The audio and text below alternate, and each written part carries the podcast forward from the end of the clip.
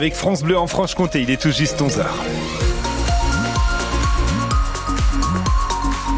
L'heure des infos avec Dimitri Imbert qui nous rejoint. Bonjour Dimitri. Bonjour, coucou, le revoilà. On l'avait un peu oublié, le soleil, ces derniers jours en Franche-Comté, eh bien, il va nous accompagner toute la journée. Ça reste très agréable côté température.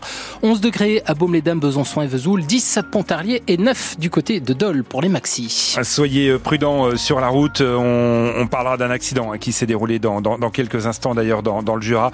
Si vous êtes euh, avec nous, restez là juste à la fin du journal. Je vous donnerai des, des nouvelles de, de l'axe du côté d'Orbania et puis sur Besançon. Tout roule bien en ce moment. Parfait sur la Haute-Saône, nickel sur les autos en direction de Dole et Montbéliard pour la circulation. Allez, une Dimitri, cette course-poursuite qui s'est heureusement bien terminée à Vesoul. Ça s'est passé hier en fin d'après-midi vers 17h30 sur la RN19 dans le sens Port-sur-Saône-Vesoul. Un conducteur a provoqué plusieurs accidents, heureusement sans faire de victimes. C'est un banal contrôle de vitesse qui lui a valu de se faire courser par les gendarmes car il roulait à plus de 200 km heure. Il s'agissait en fait d'un adolescent sans permis.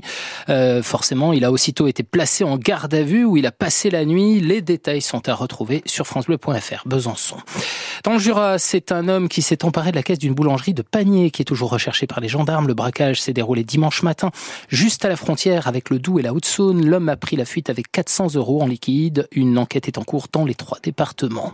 Une femme de 21 ans grièvement blessée hier après-midi dans un accident de la route au fin dans le Haut-Doubs. Elle a été héliportée sur l'hôpital Mingeot de Besançon. Sa voiture s'est retrouvée sur le toit. Quant au conducteur du deuxième véhicule impliqué dans l'accident, il a pris la fuite. Emmanuel Macron déroule le tapis rouge aux syndicats agricoles. Le chef de l'État va recevoir à l'Élysée la Confédération paysanne et la coordination rurale demain, puis la FNSEA et les jeunes, agriculteurs la semaine prochaine. Ce sera la première fois depuis le début de la crise, même si ces rencontres ont lieu avant chaque salon, précise l'Élysée. FNSEA et JA ont d'abord rendez-vous cet après-midi à 15h30 à Matignon, car sans mesures concrètes et rapides sur le terrain, les actions vont reprendre, a promis dimanche la FNSEA.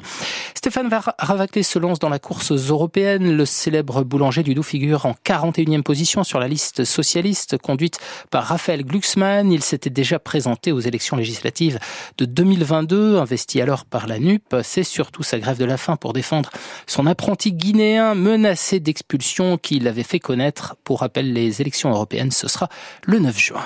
On aura du biathlon cet après-midi avec peut-être au mondiaux de Nové Miesto en République tchèque une nouvelle médaille pour la Savoyarde Julia Simon qui a déjà raflé trois fois l'or en trois courses. Cette individuelle dame sur 15 km sera aussi l'occasion pour la franc-comtoise Lou Jean Monod Laurent d'oublier sa septième place dimanche sur la poursuite. Elle qui a déjà décroché le bronze du sprint la semaine dernière. Départ de la course à 17h10. Et puis en l'une s'en va mais l'autre reste. Après le départ annoncé de la gardienne Sakura Auger, Tony Lerstadt joue les prolongations à l'ESBF. La gardienne de but norvégienne a signé pour deux saisons supplémentaires à Besançon.